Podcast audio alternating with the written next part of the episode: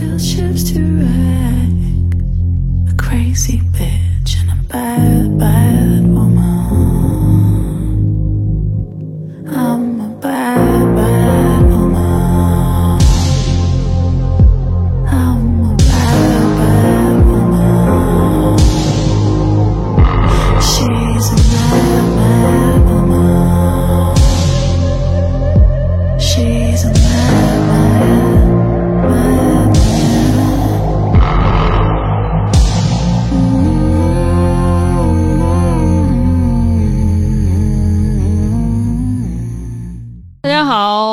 收听我们最新一期的冲嘴儿节目。嗯，今天这个节目吧，也不是一节目，就是我们俩刚才遛狗的时候，忽然琢磨出一个事儿来，就是关于社达的问题。我一直不觉得自己吧是一个社达，但是邱雨薇没事儿就老跟我这儿说我是社达，他可能说我就某一些观点我很社达，嗯，对，所以呢，我其实对这个词儿是有很多的啊、疑惑。对，那咱们要不先就是给社达一个定义？你先说说你对社达的定义是什么吧？嗯我这么说吧，我就说我老板啊，因为就是平时他是一个特别爱抱怨身边各种人、各种他对中国社会不喜欢的地方，就是各种抱怨，从早到晚抱怨。他一他一见到你，完全不说别的，就是抱怨的一个人。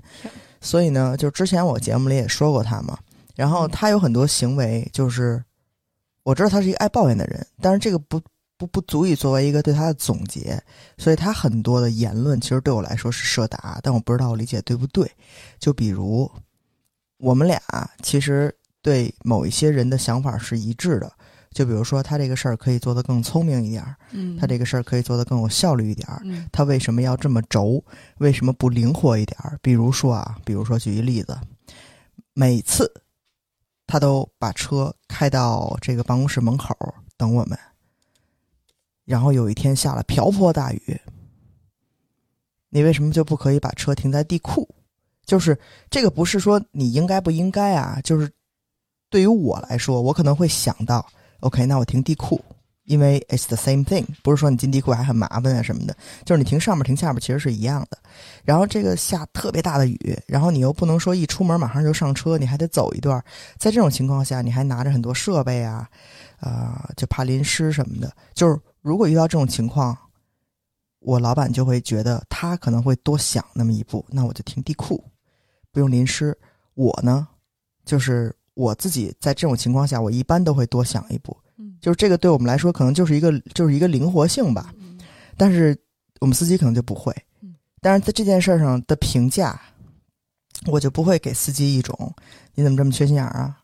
你怎么不琢磨琢磨呀？上升到人身攻击的你怎么不灵活一点啊就哦，今天干这事儿，明天也干这事儿，就不琢磨琢磨，就不动脑子。你脑子长着是干嘛使的？我不会去说这种话，嗯哪怕我觉得，哎，这件事儿好像是你想的浅了一点儿，你应该放在地库。我不会去攻击他，我不会去说他，我可能会嗯非常善意的提醒他一下，下次有这种情况你怎么着，而且我的态度还会好一些，嗯因为我觉得你在一件事儿上一件事儿上去跟他说就可以了。你如果想让他跟你想的是一模一样的，嗯让他脑子里的编程跟你是一样的，我觉得这是不合适的，这个是对一个人不公平的。你也没有办法去让人去做这种改变，他只是你的同事，他即使是你的家人、你的孩子，你都没有资格去这样做。但是我老板呢，就会就会跟我抱怨的过程中，就会用很多这种词，比如说他是一个很胆儿小的人，他那个胆儿小是什么意思？就是我今天走这条路，我明天一定还走这条路，就是我不改变的。嗯这个走这条走走哪条路也是这个问题啊。就比如说，就是他是一个职业司机，他非常爱走二环、三环。嗯就是我们哪天看着二环、三环堵成那样了，那你为什么就不走别的路？因为他知道你二环、三环虽然看着走得慢，但是你毕竟没有红绿灯。嗯，我相信，就是开车的人，大家也都清楚，你不管是百度还是高德，它还是会给你导环线。你虽然看着都红了吧唧，都红成那样了，但是它大部分情况下，它还是那个最佳选择，因为它红着也比你在小路绕来绕去、绕来绕去等红绿灯那个时间短。但是可能你坐车人的感官其实不一样的，就是我车一直在往前蹭，我就会觉得，那你为什么不走一条你一直在动着的路？但是我们司机就是永远会走二环、三环，就哪怕堵的都疯了，还会走二环三环。他是一个已经习以为常的东西，嗯但是他这个人确实啊，就是不喜欢去改变。那这一点对于我老板来说，就是一个很大的一个问题，所以他就会形容他不动脑子，是一个很笨的人。他要不是这么笨，也不会这么多年就一直窝在我们这儿，也没有任何的发展，嗯，也没有任何的社保和保障，嗯因为他没有为自己争取利益，他没有那个脑子，被对，他就活该。我我哦我我说了，我说我说我跟司机说了我们这个条件，如果他觉得不行的话，那就去别的地儿。我也跟他说了，你可以去别的地儿找工作，然后别的地儿其实也也也在招司机，可能使领馆啊什么的，条件也都不错。我让他就是骑驴找马。我说我我跟司机也是这么说的。我说你在这儿，你今天就有保障，明天不一定。所以我如果是你的话，那你可以多关注一点别的工作，也不要想着我就一辈子就在这儿了。当我跟我老板说这个话的时候，他就说：“就他，就他有这个脑子，早就那什么了，早就怎么怎么着什么。”然后就说他就是一个天生很胆小，非常害怕改变，然后没有那个去改变、为自己争取更好生活的人。然后就他那个脑子，就这种思维模式，他还去别的使领馆工作，他怎么跟别人使领馆工作那些司机去比啊？就是他觉得他就没这个脑子，他就会做对他做一些所谓的人身攻击。包括他以前对我同事也会做这种攻击，就是他看这人吧，就是反应他慢，嗯、可能就举一特别简单的例子，就可能嗯你说一个，哎，呃，我我我我今天要采访那个跟韩国有关的事儿，那比如他要问我的话，我一下想到，OK，那你们去望京拍，而望京那边韩国人聚集的比较多，那如果这个姑娘她不住在这一块儿，你知道吗？我一直就住就东城朝阳这边，他不住这一块儿，那他可能两个小时以后，他才想到哦，好像还可以去望京拍，晚了，或者说没有第一时间想到，或者说我提到了望京，然后他提到了，哎，我们可以去韩国使馆那儿拍，也有韩国的元素，就不一样，就你们的答案是不一样的，他就会觉得你看他慢，嗯。或者他不适合这份工作，他没有那个 sense，他就会做这种攻击，就是你看他这么慢，那他还怎么从事别的工作呀？就是他这么没有那个 sense，都已经在这儿工作这么长时间了，就是这个是我以前的同事啊，然后他还会做对他做一些更在这件事儿上再再加一个更，就比如说他反应这么慢，他这么面，他这么所谓的不机灵，那他是怎么结的婚呢？她老公为什么看得上她呀？就是你知道，就会做一些，其其你其就是我我我其实啊，怎么说呢？我是完全接受我的同事是什么样的人的。我刚才也说了，我不希望去改变他们，但是我老板的这种行为一直让我很困惑。我对他的定义就是他是一个很社达的人。我其实可能跟他想的一样，就没有想到那些攻击的部分啊。但是我想，哦，这人可能就是不太聪明，嗯，或者他嗯不太灵活，遇事儿可能没那么。就比较僵，比较对比较僵化比较死板嗯我知道这些事儿，嗯但是我没有选择去说我去攻击你，或者我让你去改变，嗯我不会去做这种事儿。嗯所以我我我跟他想的是类似的，嗯但是我没有去把这些话给怼出来，我也没有去表达出来他说的那些所谓非常邪恶的那些那些攻击的话语，所以我不知道怎么去定义这个设达。他那个行为对我来说是设达的，我我觉得设达可能更多的是一种完全以优胜劣汰的这种思想为主，就一个人可能他的一些表现和行为都是他一个人要负责的，而忽略了可能社会的不公或者制度性的问题。这是我对于社达的理解，所以套用在刚才的那个例子里面，我觉着，呃，当然老板肯定会有对于他人的评判，就一切都是对方的责任。然后只要他做不好，那就说明他是应该被淘汰，他就是一个很糟糕的人，就会上升到人格攻击。而且我们在聊的时候，就会跟 Rosil 交流这件事，就是他老板其实有特别多 NPD 的这种倾向 啊，呃，就是或者是自恋型人格的这种倾向，因为我们没办法去做出诊断，我一直强调，就大家不要做诊断啊。呃，首先第一就是这个，它不是一个你能够去诊断。诊断性质的一个名词，就是如果你有 NPD 没有这个资质，一方面它会特别的削弱你的一些经验，因为你一说别人有 NPD 的话，大家就会觉得，哎，你诊断别人，你在胡说八道。呃，然后另外一方面，很有可能就是你只是给他贴个标签儿，但并没有帮助对方了解他具体的行为模式是什么。所以这一点上，我觉着我们只是在强调他是有呃自恋型的人格的倾向哈。呃，所以我觉得其实自恋型人格的这种倾向和社达，其实某种程度上是有相连性的，就是强调竞争，我要变强，我要有特权，我要比你好。所以当你不如我的时候，我就要打压你，甚至是对你进行人格攻击。嗯所以一切都是竞争。嗯，OK，你要这么说，我稍微释怀了一点儿。就是我觉得，可能嗯，所有人都有一些自恋的倾向吧，但是取决于你怎么去对待你身边的人，不管跟你的社会阶级是。是不是平等的。是整个大的环境也是这样，嗯，就整个大的环境，特别消费主义，包括资本主义社会，其实你讲求的是什么？就是效率、竞争，然后你什么时候能够，因为你所谓的资本主义社会，它贫富差距很大，那它合理化这种不平等的待遇，合合理化这种不平等的这种资源的分配的话，那就是个人原因，就是极端的个人主义的这种表现，嗯，对弱势群体的忽略。但是你刚才说的这个，就是咱俩刚才不是也提到了，就是我在想，是不是跟这件事儿是不是真实发生在你身上有关？那前两天我不是看了一些片段，就是彭颖跟詹青云就说他们去卡塔尔看球的那个事儿，就是就是就是在这个怎么维护我自身的利益的这个这件事儿的重视程度上，就是说他们去那个去卡塔尔的那个那个票超售了，机票超售了，那庞颖有座儿，然后詹青云没座儿，所以他只能在那儿等着。那等着就看有没有人没上飞机啊或者什么的，然后呢，这时候他就开始看那种特别密密麻麻的航空公司的那种法法条法规，就看这个超售这个事儿，就一点一点看，然后到最后呢，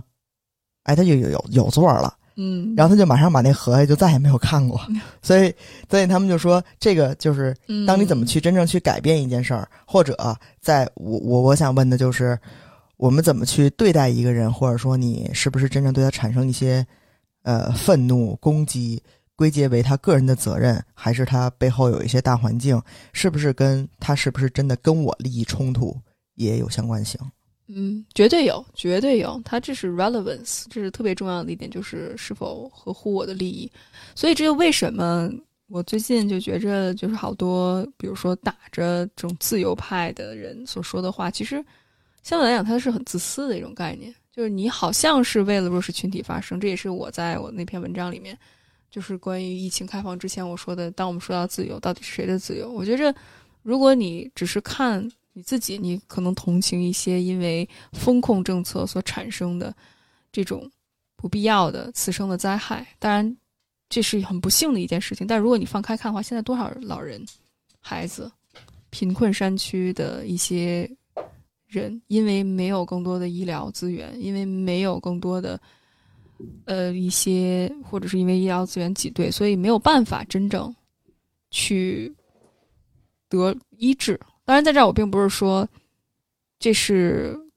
就是一定要责怪谁，但是很明显的就是你肯定会更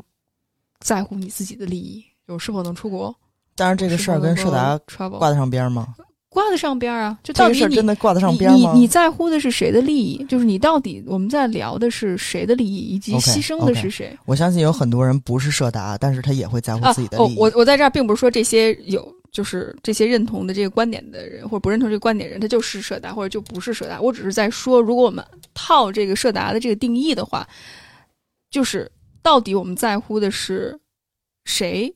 关怀的是谁，以及我们是否整个社会能够更好的去分配资源，或者是保护那些弱势群体，有没有更有效的方式？当然。这个更有效的方式可能因人而异，啊但我只是说因为在这件事儿上，咱们两个就是争哦，论我跟了争论了很久很久。我跟观点不太一样，就是我是想说，我可以在乎自己的利益，就是我想出国去玩儿，我不想没事儿就被封，对，那你就说你听我的利益，我对不对我？我不想到处去扫码，嗯但是这个不代表我不关注弱势群体。你说的所谓我撑着，我就还每天做核酸，我还动态清零，我这样就是所谓对弱势群体的保护，这个我觉得不划等号。我觉得开放以后，同样可以对弱势群体进行保护，那这个有政府职责，然后有大家共同的努力，有之前的这个这个保障，我应该怎么去？就就像我那天跟你说的，你有很多办，你有很多办法可以去采取。然后你救护车不够，你可以去调配。你所有的准备工作，这都是可以有办法去解决的，而不能说是因为我放开了，所以我没有在乎弱势群体。这个是我觉得不划等号的东西。我觉得这是两码事儿了。我觉得我在那篇文章里面也说过，其实各国的案例里面，这是一个很理想的状态，就是我又既要又要。但是你在面临一个呈指数型增长的一个病毒，其实你很难。再加上，其实每一个没有一个国家。能够做到真正放开了之后去保护好弱势群体，我相信你如果逐步放开，它会有一个过程，它有更多的准备时间。当然，在这儿我也觉着可能政府并没有做好预案，应急就是逐步开放医院，这个我特别认同。所以基本上就是就是摆烂了，到最后裸奔。对对对，呃，当然我觉得咱们说的有点就是跑偏跑偏了啊。回到社达，我我自己觉着特别有意思一点，因为这几年我也。在做有一次在我们俩说疫情开不开放这事儿的时候，雨薇就你知道就发飙了，就一直说我社达。但是我其实想说什么？我怎么会是社达呢？就是我可以死，你不是说一定要死一逼人吗？我可以死，就我不是那个老弱病残。哎，我想想啊，我不是老弱病残。你确定你不是老弱病残？但是我可以死，就是我觉得你如果真的一定要牺牲一个 percentage，让我去，我愿意。我不是说我一定要牺牲那些老人和贫困山区的、没有医疗资源的，因为我是觉得，你如果既然每国家一定都要付出一些代价，那我们就保证大多数人的利益。然后我说保证大多数人利益，你也不是特别认同。因为什么？谁是大多数人？请问活着的谁是大多数人？因为在网上发生的这些人，其实都只是在代表某一个非常小范围的人的群体的利益。甚至是那些大部分人，那些乡村的老年人，那些老弱病残，那些有基础病的人，他们是没有发声的机会的。难道我们要一个人一个人问，然后做出这种全民公投吗？对我我还是有点有点偏啊，我拉回来，就是我会觉着，很多时候有些观点可能会有这种物竞天择的这样的倾向，并不代表着他是一个设达的人，就是你的价值观是，我觉得你不是，我绝对不是。因因为 r o s i o 首先特别的关心少数群体的这种利益，比如说性少数、单身女性，然后还有就是小动物，就是大家不知道啊，Rocio 真的一直就是不断撒钱 给，这是呃 Animal Shelter 叫什么动物救助中心吧。然后太多了，就是不计其数。然后帮忙啊，做这个干那个的呀。然后天天就是给那些负责人做心理按摩，就基本上。这么多 shelters。对，就是 Rocio，他是一个其实对自己并不是特别 nice 的一个人，但是他会对这些动物救助组织的负责人会很有耐心，然后甚至是他们会把一些不好的情绪，因为确实做这行压力特别大。然后表达出来之后，让 Rocio 他有的时候可能连我的情绪他都会，哼，你自己去找咨询师聊，对不对？然后有的时候他会这么说，但是他会非常的，呃，对于这些呃负责人的情绪会很接纳，就基本上看那些负责人的就微信语音六十秒，二十多条，二十多条一下。然后说就崩溃了，但是即使他崩溃，他也一条一条特别耐心的听。其实，如果你跟他深入的了解，他虽然可能外面有一个壳，那这个壳可能是因为他作为一个少数群体，他的这种自我保护的一种方式，但是他内心是柔软的。你跟他深入接触之后，你能够意识到他的柔软的那个部分。OK，那我的问题是，如果是一个社达，他内心不能柔软吗？这个事儿可以同时存在吗？哎呦，这个因人而异吧，我就很难给你个定义哈。但是如果我们说，比如说，说有自恋倾向的人，或者是自恋型人格障碍的人，那他的内心是空的。我不觉得他是硬的，我觉得他内心是空的，他就像一个黑洞一样，他需要不断的去打击别人，证明别人比不如自己，或者自己比别人好，从而能够获得一种价值。啊啊，对对，哎，Speaking of that，我们俩那个今儿早上遛狗，嗯，然后。就刚出那个刚出单元门儿，然后就看见，因为我们那个传达室那个阿姨是那个就是就是收收垃圾的，就是责每每天每天嗯每天那个会有好多那种快递的纸盒什么的，就是大家就给他直接放在那个放在那块儿，然后他就会就是做整理啊什么的。他们就是干这个的啊，他就是顺便当我们传达室的阿姨，然后他主业是干这个的。主业然后是环保工作然后，她跟她老公俩人，然后他们就坐在那个传达室那门里边，然后我们就看见旁边那个楼的阿姨有一个就骑着自行车，一看就是那个就是老北京那种啊，四五十岁吧，然后拿着俩破破纸盒，然后就扔在了传达室的门口，然后就冲着传达室那个小门里边说：“哎哎哎！”就 A 了一下，然后她那老公就你知道也没穿多少衣服，就穿了一小小小棉坎肩儿吧，就哆哆嗦嗦就出来了。然后就看了一眼纸盒，说啊，谢谢您，谢谢您。然后就拿起来，然后这人就骑着自行车走了。后来不，说一句话，嗯然后我们俩就看着，我说我真的太知道他在干嘛了，就是他就是想要那么一句谢谢，哪怕我就是给了你俩破纸盒，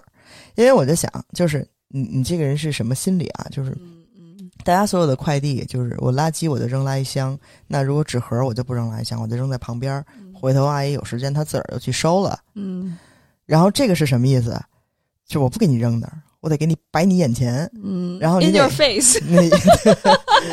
然后你得跟我说谢谢，你还得出来，你还不能在里边就说啊，你给我搁那儿吧，这不礼貌，人还得出来，然后呢还得这么说吗？啊，我我要这么说，他会不会怼我脸上？就不会怼你脸上，当然就不好意思嘛，啊就那面儿过不去，人家是什么施舍，就有一种那种施舍感。然后就让我们看着觉得特别逗，因为我们就全程都看，我们就觉得特别逗。它只是两个破纸盒，然后就还哎哎哎，把它给 A 出来，就那意思。人名字叫什么都不就就跟叫流浪猫似的，你知道吗？哎哎哎，吃的来了，哎，对，然后，然后你必须得过来，你还必须得闻闻闻闻那个猫粮，嗯，然后你还得跟我喵一下，对，摇然后摇尾巴然后我才觉得，嗯哎，我这事儿做的值值当值当的。那就是道德 然后我就我就哎，我为什么要说这事儿来着？我？刚才想就是通过打压别人提升自己。啊，对，其实这也不算打压了，但是我就觉得特别逗，我就忽然想到这个事儿了。嗯嗯，对。我我我就是说到这儿吧，我就突然想到了，就是啊，对，就我比你强，对我比你强，啊对对，我施慕强舍你，对对，就总是在你流浪猫，争对争抢，总是在要证明自己更强大。呃，说到这儿，我觉得特别有意思，就是因为我做播客这么多年哈，其实我最近的这个画风有点变。我也跟 Rosil 聊这件事儿，因为特别是最近做 reaction 系列，包括关注一系列的一些就是社会议题吧，还有国际政治的议题，也自我反思了很多自己之前上学那个时候，特别是在国外学到的一些观点背后的一些预设，就意识到很多的不足，还有偏见哈，还有傲慢的部分在。所以我觉着我现在确实有点儿，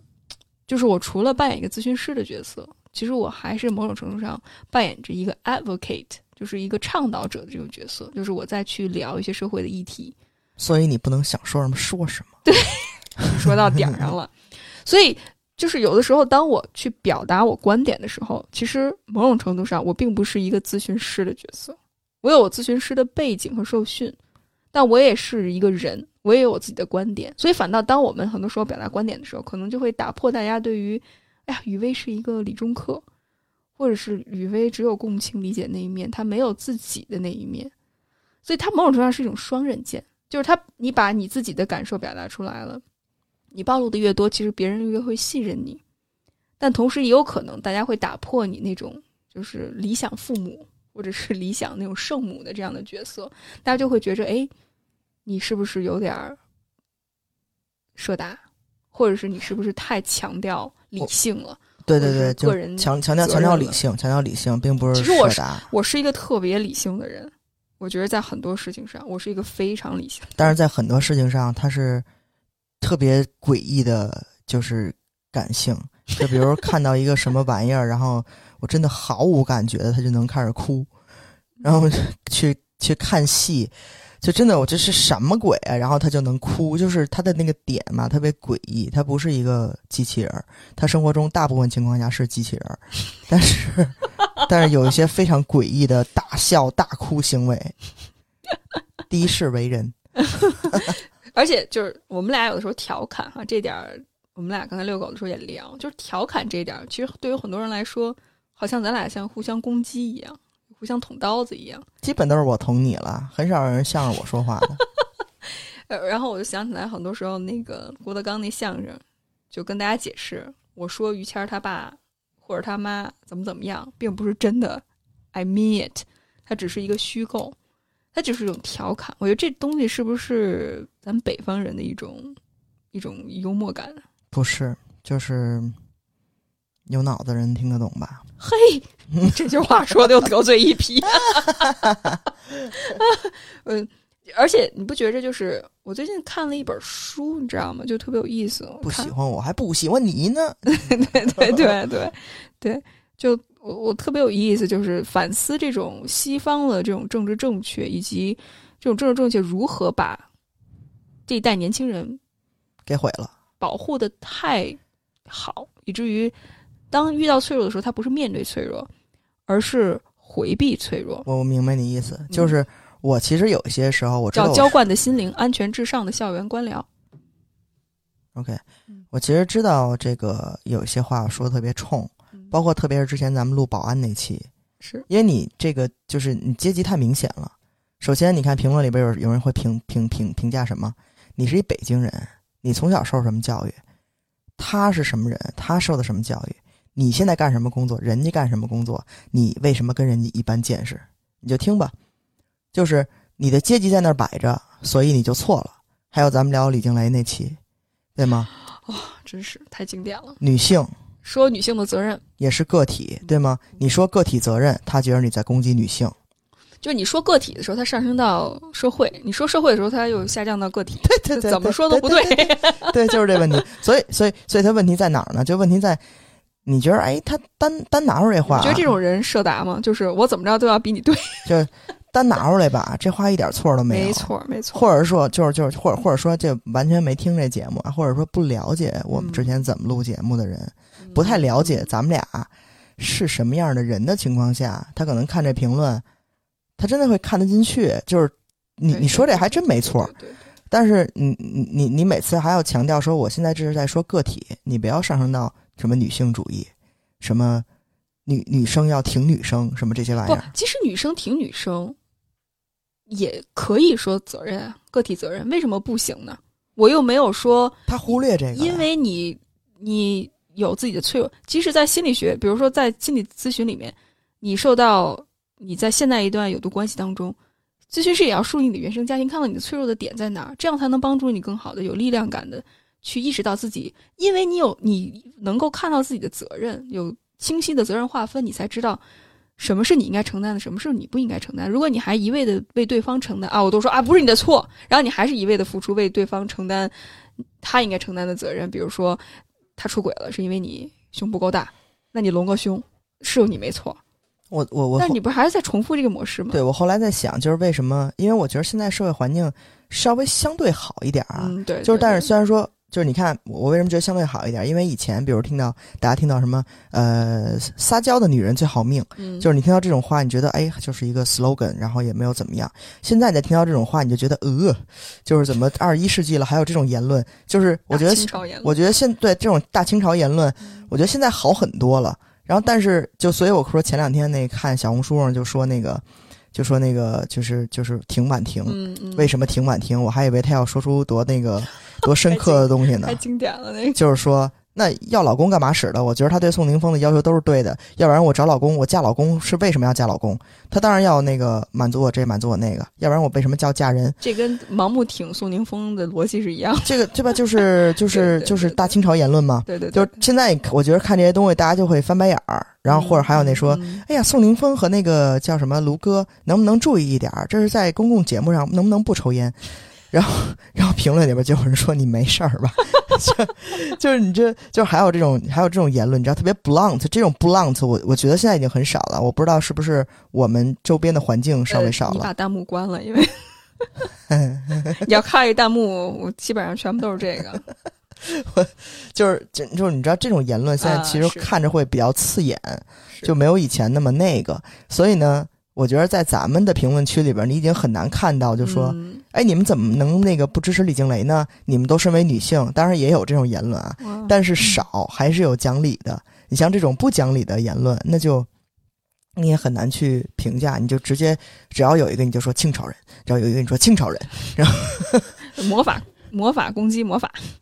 刚才为什么要说这个。哎，你看这个现在这脑雾吧，就把原逻辑老圆社达，逻辑老说圆不回去。说社达，因为大家可能刚才我强调的社达，就是我们只是谈论个人的责任，把所有个人的不幸都归结于你不够努力嗯啊。但其实呢，我们刚才说到，其实我们说到个人的责任只是一个视角，它并不是我们说了个人的责任，就是说一切因为他的错，因为他的某些选择，所以造成他的不幸。其实他有不同的视角的，你可以从社会，你可以从性别，你可以从经济，你可以从历史，你可以从文化各个方面去分析，但是你就不能说别人的责任。所以我觉着某种程度上是就是当社达它成为一个政治不正确的东西，所以每当我们要去谈个体责任的时候，我我其实挺害怕的，你知道吗？我在播客里面，我看出来了，嗯，我其实有的时候挺害怕，就是我我我一直就是在强调，就很多别的因素。别的因素，然后再加上，哎，我在这儿说，我绝对不是说这个我在攻击谁，我在攻击女性，我支持，就我必须得，就是好像一个猫猫特别容易炸毛，然后我必须得先抚摸它一下，捋它一下，然后我不能就一下子把自己的观点呈现出来，特别会被过度解读，而且我发现很多听众我遇到过一些人也是，呃你看我开始过，我又开始加加加条件不要件，加东西，我特烦你跟这儿加东西。呃，这个就我控制不住我自己，我还是加吧。就可能有创伤啊，可能有之前不不同的经历啊，或者是可能，并不是很了解我们的风格哈，所以他可能一下子，当你听到一个观点的时候，他就会自我代入，啊，他就觉得你在说我，你在攻击我，你太理性了，你太个人主义了，啊，然后你太社达了。所以我觉着就是现在，其实很多时候，我不知道大家会不会有这种感觉。反正我我做播客的，我跟大家互动，我其实很关注评论区的留言。我互动的过程里面，我就会发现，就很多时候你需要花很多的时间去解释你的观点是什么，因为大家有的时候都听不太明白你的观点是什么，他就自己有一个自我想象误。解你了，对，然后他然你你你你你你你就是你你你不是这个意思，你就特别想就是我解释我自己，对，对然后就是一个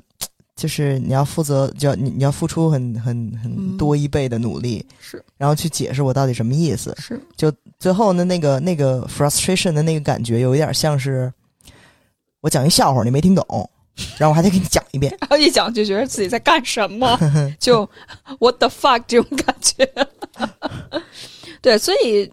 嗯，就就是这样了。所以我觉着，就某种程度上，起码我现在觉着我得政治正确，我我我会有自我审查。说到自我审查，我觉得刚才你聊到的这个，咱们之前聊过那保安的例子特别好，就是咱们去分析一下，到底在那一刻，我是真的，比如说能够共情理解他的不幸，还是为了政治正确而政治正确，是为了凸显我是一个有道德优越感的人，所以我不跟他一般计较。我在当下嗯，我是在控制自己，没有说一些政治不正确的话，嗯因为我只要说出政治不正确的话，我就达到了我可以用言语去攻击他的目的。哎，咱们要不要再说一下那个保安的例子，让大家啊 brief 一下？啊！别了，别了，别了！行，那自个儿听吧，不负责任。我就是我在那个当下，就是其实不光是他那个例子，在很多人的例子里边，嗯我都可以。就是大家攻击一个人，就是如果这个人你跟一个人产生冲突了，你攻击一个人，你最容易的是什么？他的外表，嗯。然后包括性别，嗯，他的包括不同，他跟你的不同对的那个点，而且你还得阶级比他高，对，在社会层级上比他高，压过他，对。竞争的比如籍贯，对吗？嗯，对，呃，地域歧视对，就是你很多方面，然后比如还有那种倚老卖老的，哦，啊太经典了，说你小屁孩儿是吗？哎，对，然后呢，就就是就是有有太多人，或者说你一男的干嘛跟女的见识？嗯，然后你你一男的为什么要动手打女的？你为什么要跟女的抢座儿？就是其实你最容易看到的这些外表的东西嗯去攻击一个人，是，但是其实这些东西对于我来说不算是政治不正确吧，多多少少有点儿是，就是就是你你有点土，就是你打 你你你你跟人说 说说不过人家，说不过人家，然后你你人身攻击。对啊，你那个理你你说不过人家，所以你只能你只能就通过外表这些所谓你看得到的东西啊，歧就是歧视人家口音，嗯嗯，然后歧视人家穿的不好，或者人个儿矮，或者人胖，那就全都是这些嘛。所以这个对我来说其实不是那种不是不是什么来着？我刚才说什么来着？若要脑雾了呀，我我我有点 lost，因为我觉着有点偏，但是我能理解，因为我们如果在一个比如说权力不不对等的关系，特别是我觉着我们经常说，好像我们在反抗那个强势的那一方你刚把那段掐了啊！啊，行，我觉得最难的是什么呢？就如果他比你弱，那如果你有很多政治正不正确或者政治正确的这种想法。啊，对，不是政治正确，我刚才想说，对，就是我觉得他不是你政治不正确，你说这些话，其实是就是你有理说不清，你你打不过人家。嗯，但是所谓政治不正确，对于我来说还是有那种就歧视在，就是比如说在性别上，嗯在这种大的议题上嘛，性别上、种族上啊、包括在中国这个地域上，这些东西对我来说是非常政治不正确的东西，所以我会选择不说，哪怕我心里这么想的，嗯我也不会说。这个是我在生活过程中的这个 burden，然后是你所说的那种，我在凸显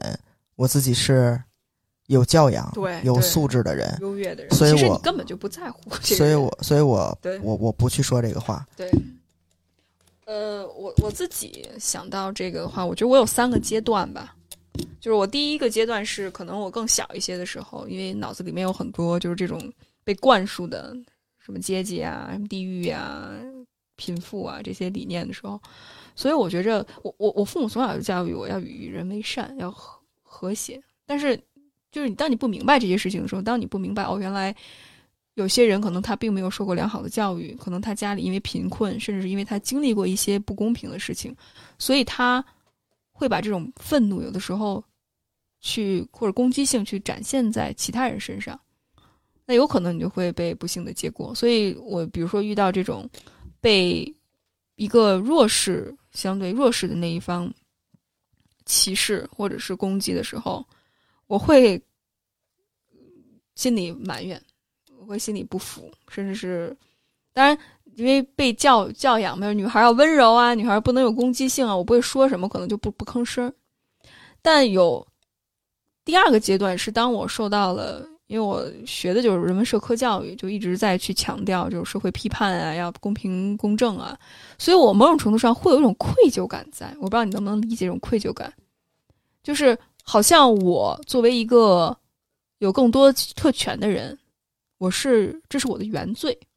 就是，所以对方说什么做什么，我都得担着。你那个对方到底是有多多烂啊？对就问题就在这儿。我后来反思，我之所以有这种优越感在，或者是这种愧疚感在，其实它还是在这个逻辑里面。你懂我意思吗？就是你还是按着阶级在划分，你还是会觉着你比他强，你不能向他表达愤怒，因为首先。你不允许，因为你更有特权。其次，他听不懂，或者他更可怜，所以你还是带着这种歧视的眼光在看他，你没有把他当成一个人看。这就为什么上次在我们那节目里面有一个人说：“你北京人，你为什么不体谅一下保安？”我反倒觉着是因为我尊重他作为一个个体，我不认同他的行为，所以我指出来他的问题，是因为我尊重他，我把他当成一个人看，而不是我把他当成一个不如我的人，或者是低等的人去看。而我现在可能过渡到第三个阶段，就是我对事儿不对人，我对他的行为做出一种反应。当他侵犯了我的边界，我不会因此就去攻击他这个人，而我训练我自己，就是我就事论事的说，他这个行为不对，那我就说他的行为不对。比如说我我不允许你这样对待我，但如果他不听，那是他的事儿，我把我的已经说了，所以怎么被对待。我也掌控不了，但是我能做的是，我把这个理儿我说清了，我维护了我的边界。That's it。不骂他是吗？我我也不是一个特别愿意骂人的人我骂。啊，就是说 说秀，所以可能若秀跟我的表达方式不太一样，就是可能我会更理性一些，然后 Rocio 可能在那一刻他情绪起来之后，他会更允许自己把这种情绪 要不要说说那天那个事儿？哪个事儿？那天就我们俩带狗洗澡去，然后呢就就走错路啊，然后最后去接狗的时候又接晚了，所以我就一肚哦子邪火，我一肚子邪火。然后就看见狗，其实很正常嘛，就是它洗完了没还没人接它的时候，就把它放在那个笼子里边等着。然后我一去，我一看关在笼子里边，然后我就就自我责备，我就觉得我接它接晚了。然后这个有很多原因，就是我为什么要去吃饭，我为什么要走错路，就是有很多很多原因啊。反正就一肚子邪火，就是我，反正我我印象中呃两年可能两三年都没有那么生气过，但是那个气吧又不知道怎么撒出去，嗯回家路上就一直没说话。后来马上要到我们家进停车场的时候，其实我就差右拐就进停车场了。然后这时候正好在我前面有一个车掉头，然后他掉完了头以后，他的车头就正好冲着我的车头，所以我没有办法右拐进停车场。然后呢，他这时候往他的右侧指了一下，他的意思让我去左边，他先走，然后呢我再倒回来，我再右拐进停车场。然后我就在那儿没动，我一想这个事儿吧没逻辑。然后后来我们就僵持在那儿，然后他就把车窗摇下来了。他说：“我往那边走，你往这边走。”我说：“凭什么？你的逻辑呢？我要右转，你应该从我右边过去啊！咱这是在中国，那不是在香港啊，又不是左行车道。嗯你走这条车道是为什么呀？无非不就是您方便吗？这边道宽，你方便。我说你逻辑呢？咱俩谁应该走哪边不清楚吗？然后他就你知道，嗯，也没什么理，然后就用一种特别不屑的那个眼神，然后回避，然后说了一句 还逻辑，就是特别 特别衰逼，还还逻辑，就那样。然后绝望的文盲。就是哎，开开着窗户在那儿，然后呢，他就跟我错车嘛。嗯我一想，你稍微往右边一点儿，我车只要能过去，我右转进停车场，你就走就得了。他一直往我这边靠，等于说给我挤的吧，我也没法往前走，他也没法往前走。我说你有毛病，你往那边靠，你老往我这儿靠什么呀？然后呢，他就说那边有东西。我说有什么东西？那边哪有什么东西？就是因为我我们家门口嘛，所以我这条路走的熟了。我知道虽然路窄，但是你俩人错车，你一点点凑能凑过去。这时候我们俩还都开着窗户呢，然后俩车离得特别近，因为那个二货不会往那边并，他老觉得有东西，他老你知道，内心里边有一个魔鬼，他老觉得那边有东西。然后那时候我那个邪火就上来了，因为首先我觉得你没理，对吗？嗯，还那种态度，然后你还走我这个车道，你还给全世界给你行方便，然后这会儿我就用特别大的声儿跟他吵，我就说我这马上就要右拐了，你他妈往右稍稍一点我就过去了，这有什么难的？你老往往我这边靠什么呀？然后还老跟我这儿讲理，说让我去那边，让我去这去那，然后我就用特别大声就跟他把这又嚷嚷了一遍，就是那个声音大到我觉得我自己耳朵都有点震得慌的那种吵，就是大声嚷嚷。然后旁边就有一个老头说：“哎，别吵了，别吵了。”然后呢，那个，然后那人就跟这老头说：“说你你看看那边有没有东西。”老头说：“没问题，能过去。”嗯然后这时候我就开始跟他说：“我说你要是技术不行，你就说你技术不行，别老那边有东西，这边有东西的。”然后他说：“啊，我技术不行，我技术不行。”然后就走了。那边有什么东西啊？借口全是你的，马路给他们你们家开的是吗？我车在右边呢，你让我去左边，你从右边走，全世界都他妈给你让道是吗？就是其实我的内心的话就是这些嘛。嗯虽然我没跟他说全世界都是他妈给你们家开，但是你你要在这儿不就是这样吗？你今天的行为是这样，你明天行为不是这样吗？你以后开车不是这样吗？就是因为你技术不好，就是因为你想先走，那这是什么呀？这这这是什么？我问，自私，对吧？就是我，然后我那邪火就全都发芽身上了。我真的，我当时你甭管是什么，我知道他就是一个滴滴司机，特别明显，可能还是一新手滴滴司机。你甭管新不新手，然后你现在又说了，哎，你跟人像那什么人肯定是外地人来北京打工的，然后人好不容易开个滴滴，人不想把车剐了啊，人家可能刚拿了本儿，你要体谅人家啊，那可能人家掉头，人家不熟这个路，你天天挺熟的，你能说出很多话来，但是这他妈就是一傻逼自私，就这么点事儿，你凭什么走我左边啊？而且逻辑在哪儿呢？我右拐要进去，你要从我右，你要从我右边走，你有毛病啊！就是你这除了就是脸上写着我自私，你没有别的道理，你可以说服我。所以我那天那邪火全都撒他身上了。我就想说什么，我刚才说的所有这些话，你甭管是你是外地的还是什么哪儿的，还是你有任何问题，你觉得这儿不熟，或者你哎呦内心胆儿小，你吓大从小吓大的，嗯你你觉得那边老有东西挡着你，你技术不好，啊、你没钱请那个陪练，所以你技术不好，甭他妈给我找理由。你现在是就是我我的意思是，我发表这种言论，肯定会有人说我社达。那我其实觉得这种情况下，我就不是社达，因为我觉得我有道理，而且我觉得我没有必要在没事儿的情况下去攻击你，是因为你啊这个事儿自私，所以我你活该死去，就是那样。这是 Rocio 的内心。这人不会。听节目啊，但是如果你听的话，活该死去。哎，我觉得大家为什么喜欢听冲嘴儿呢？或者是喜欢的人特别喜欢 Rocio，不喜欢的人特别恨他。我觉得某种程度上也是，就是因为 Rocio 其实很多时候他把真实的那个内心的独白，他是没有被审核的，或者是他没有被加工过的，或者是他是没有被过滤掉的那个部分真实的展现出来。我觉得很多时候我都很难，不是你都很难，是你你是有被规训的，对我是你是有嗯训练的，你是有包袱的，你是不能不能说这些政治不正确的话我是理中客，我是理中客，嗯，所以没办法释放出来，所以大家都说 Rocio 是我的互联网嘴替的这一点就在于我那天发飙，你在车里边什么感受啊？我没什么感受，我习惯了，因为我知道我在那一刻我我肯定不能当那个协调者，因为我要站在你那边。嗯，所以呢，我最多就是跟你一块儿，可能后续骂骂别人，但是我当场是我我其实我没有被 bother 到，就是我没有情绪被触发到，因为我其实我的情绪触发点其实挺低的，什么挺高还是挺低？就是是挺高的。挺高的，就是我不容易被 trigger。呃，因为我觉着没必要，就是我我不会因为什么，但是我知道可能它只是一个导火索，可能之前他 r a o 积压了很多的压力，并且他其实真的很心疼我们家狗，所以我也能够理解。嗯，反而我可能相对来讲就是比较呆呆，就是比较对啊，比较 calm 的那种性格。我其实情绪一直，因为我如果从依恋模式来看的话，我是回避型的。我之前的应激模式是回避型的，所以可能回避再加上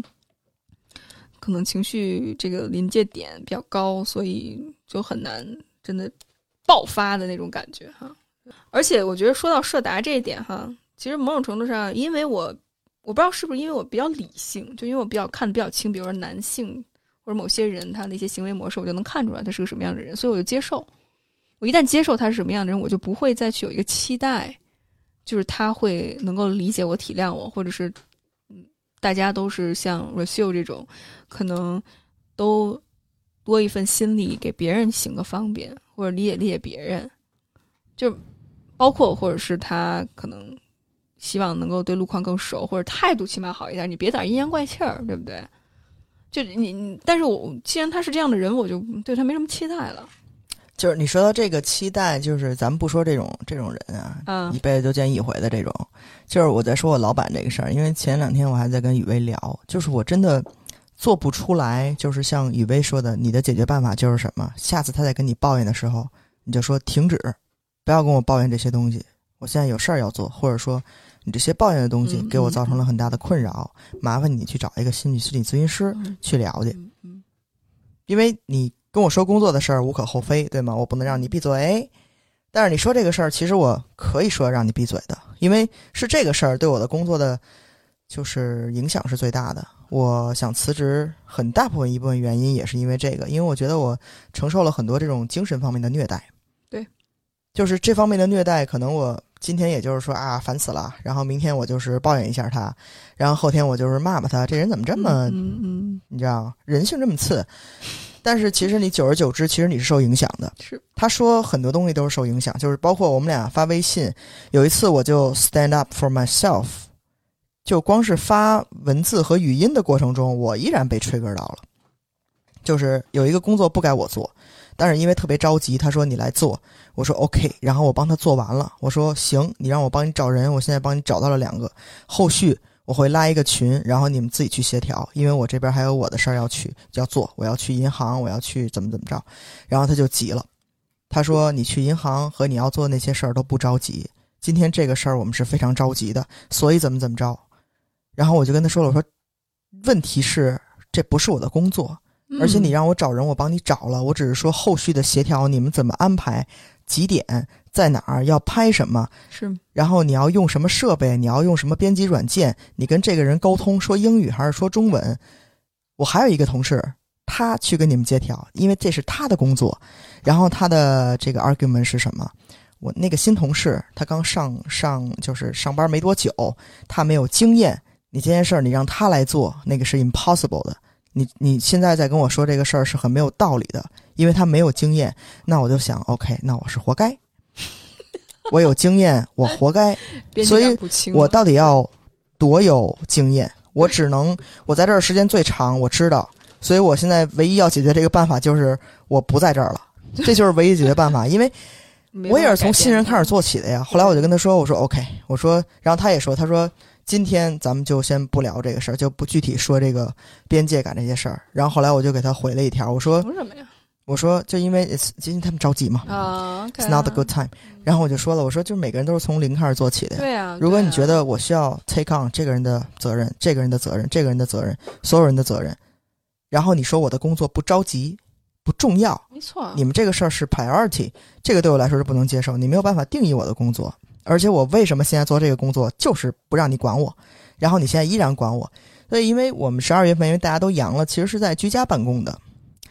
然后我们这个对话内容，其实对我来说，我已经是听了雨薇的话去去捍卫我自己的利益，去 mark 一些边界感。因为以前我不太会这个东西，我也一直拉不下脸来去做这件事儿。我跟老外相处，呃，其实最近这些年都是跟老外嘛，跟他们相处，我一般就是，哎呀，我不跟你讲这理了，你让我做我就做，其实我做也就花两分钟，我要跟你讲理得花二十分钟，那我就做了就行了。但是久而久之，其实就是惯着他们吧，对吧？对啊，然后他就会什么事儿让你做，什么事儿让你做。嗯所以那天那件事是 trigger 到我，是因为他跟我说话那个态度，嗯就是我让你做，你就要做，因为别人没有你有经验，所以你就做。你这个事儿你想让他来干，你想捍卫你的边界感，这个是不可理喻的行为。你自己的事儿不重要，咱们这个事儿才重要。所以呢，我让你干你就干。其实我最后觉得我可能生气的是他的这个态度。对啊，包我觉得他就是就是嗯，就是捏软柿子嘛，嗯很典型的。而且哪怕你说句好话，甚至是我给你相应的报酬，或者他问一句 r a c i l 怎么做能够才让你就有我我能怎么做才让你能够 take on 这个这个就是 responsibility？其实我觉得就是态度了，就是态度，对我没有，我没有说啊，我我就不干，我打死也不干，然后不不不不不不，就我不是这个意思。对对，我我给你干了，他只是态度问题，我不能说我现在已经给你找好人，然后你们自个儿拉一群，你们去协调去，还得让我去干这件事儿，那我就觉得，我就觉得我可以说这个话了。我没有从零就开始跟你说 no，我已经给你找好人了。所以那他问题在哪儿？就是第一不 appreciate，第二态度恶劣，觉得你这事儿应当应分。其实就是这应当应分这几个字儿是 trigger 到我了。所以当时我那个行为是什么？就是拿着手机满屋转悠。因为我就是，然后那个心跳、血压就全上来了，就你明显能感觉出来就上来了，就上头。嗯嗯就跟以前真的跟跟一个人吵架的那个上头那个感觉，还有包括我那天发飙那天，就是我能感觉到我的心跳就嗯至少一百二十三吧，就是那个咚咚咚咚，然后那个上头的那个感觉，所以，我其实很不喜欢的是是这种感觉，然后是就是跟这种人去打交道，然后咱们刚才说这个不是在说这个就边界感的这个维护嘛？其实我是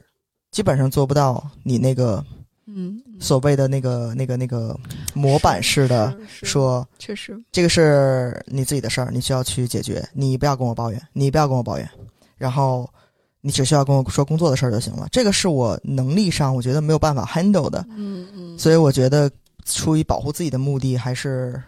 远离就好。是，哎，反正其实我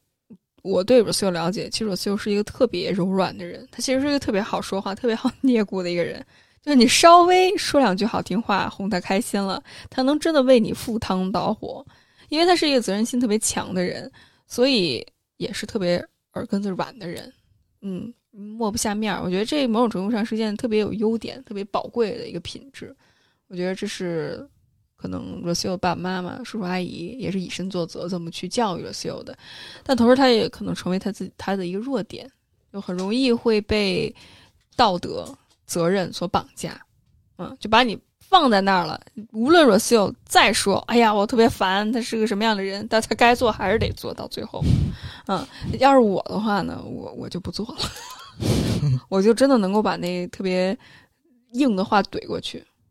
我觉得没有我，我也我也有点站着说话不腰疼，因为我是一个自由职业者，并且我之前无论是在国企还有在私企里面，我也都是这样做的。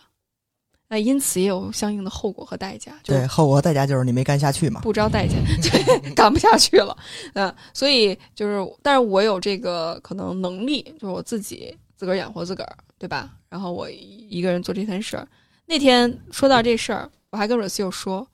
大家总会觉着好像自由职业者特别的好，或者特别不好，他只看一面，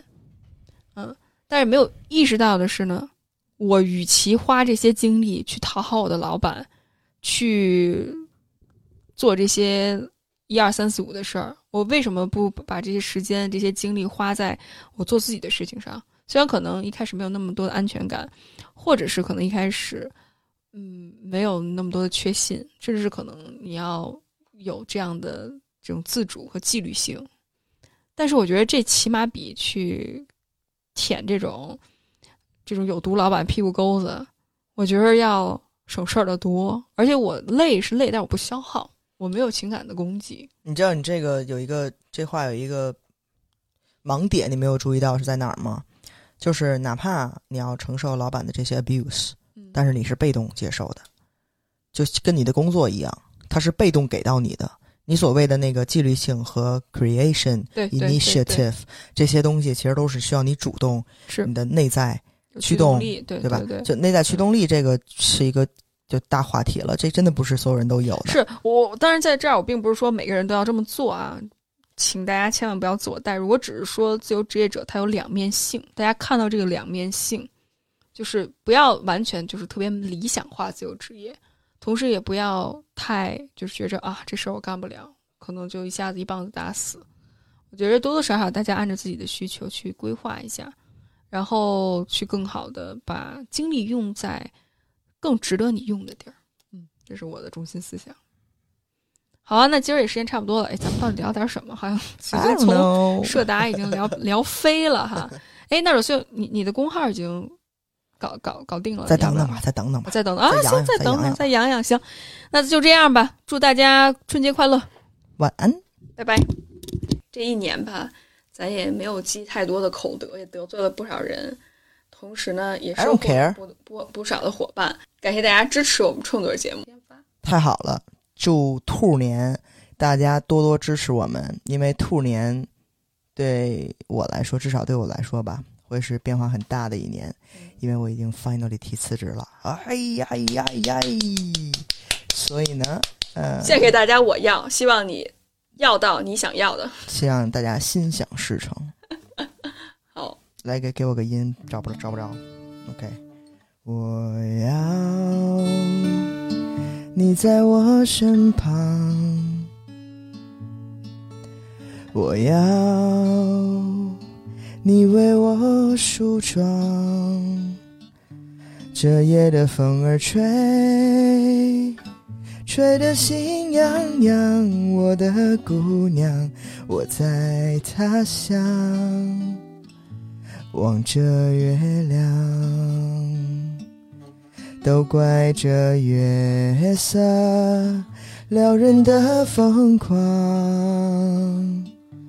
都怪这吉他弹得太凄凉。哦，我要唱着歌，默默把你想，我的姑娘，你在何方？眼看天亮。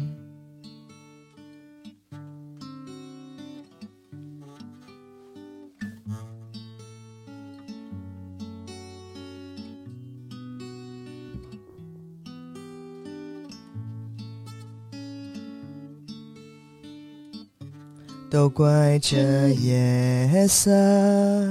撩人的疯狂，都怪这吉他弹得太凄凉。哦，我要唱着歌，默默把你想，我的姑娘，你在何方？眼看天亮，挺好的，挺好的，我要美丽的衣裳，为你对镜贴花黄。这夜色太紧张，世界太漫长，我的姑娘，我在他乡望着月亮。好，跟大家说一下，这个三弦的吉他是邱宇威弹的。谢谢大家。